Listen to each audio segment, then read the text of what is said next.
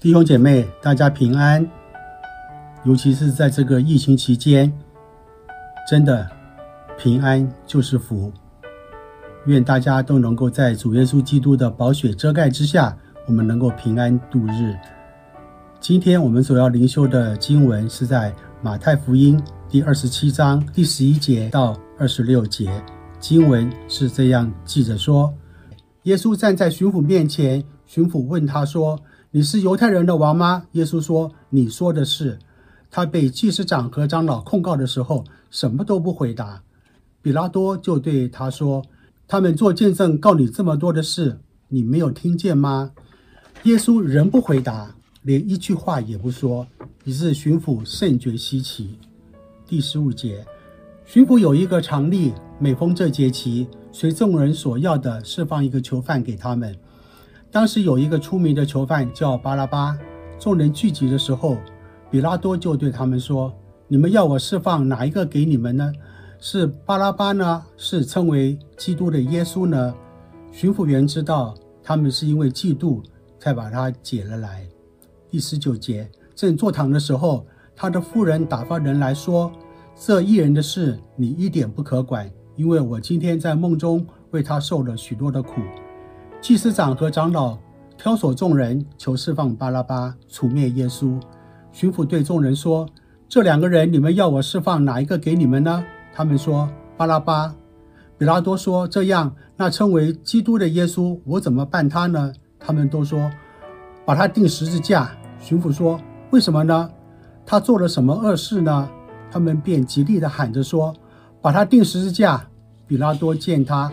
说也无济于事，反要生乱，就拿起水在众人面前洗手，说：“流这一人的血，罪不在我，你们承当吧。”第二十五节，众人回答说：“他的血归到我们和我们的子孙身上。”于是比拉多释放巴拉巴给他们，把耶稣鞭打了，交给人钉十字架。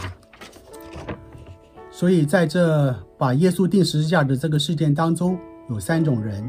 扮演了非常主要的角色。第一个是不负责任的比拉多，第二个种人是呃煽动群众的祭司长跟长老这些宗教领袖，第三种人是无知的群众那些犹太的百姓。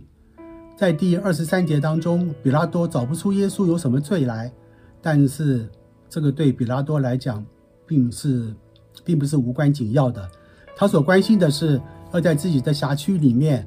呃，能够减少暴乱，所以呢，因此他就是为了平息群众的这个这样子的骚动，比拉多就照众人的要求，把耶稣交给他们去钉十字架，并且以洗手的方式来表明责任不在于自己。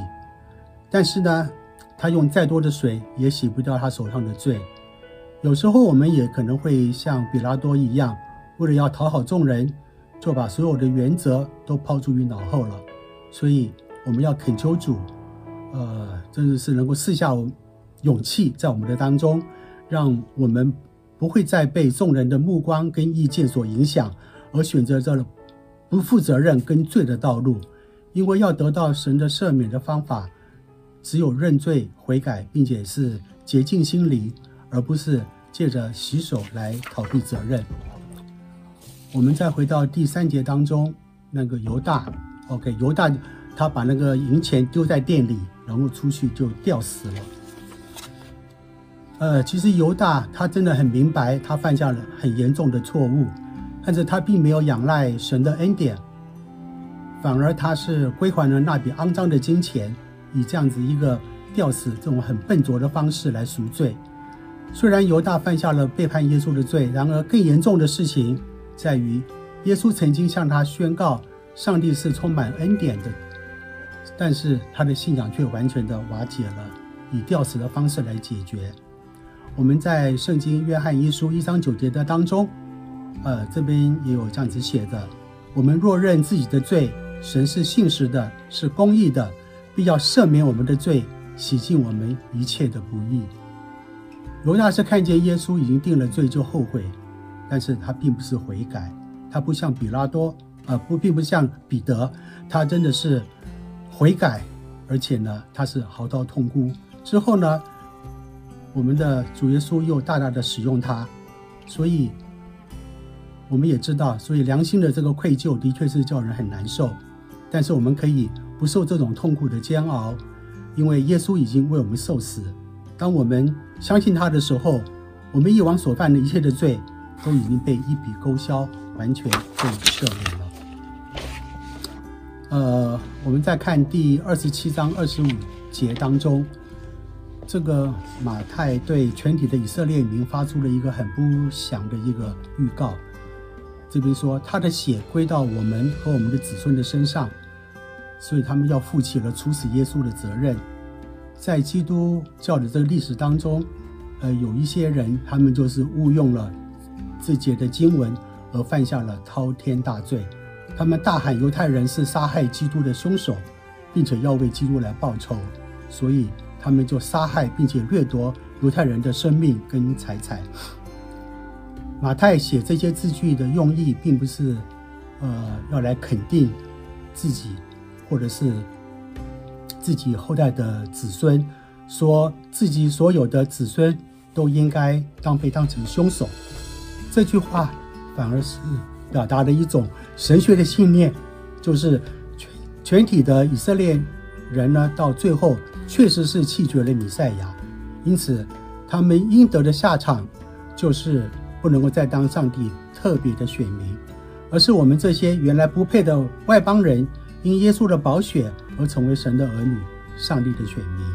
所以，假若我们亲自领受了神的话语跟能力之后，再堕落犯罪而不悔改，就等于把身边的耶稣就把他拉下来重钉十字架，是明明的羞辱了我们的主耶稣。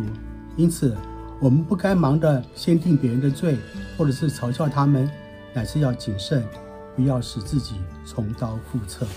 亲爱主耶稣，阿爸天父，真的是帮助我们在这个受难节的期间，让我们更加的能够体会主耶稣为我们的罪而被钉十字架、受苦、受难、受死，并且三天后能够复活，让我们有了永生的盼望。谢谢你。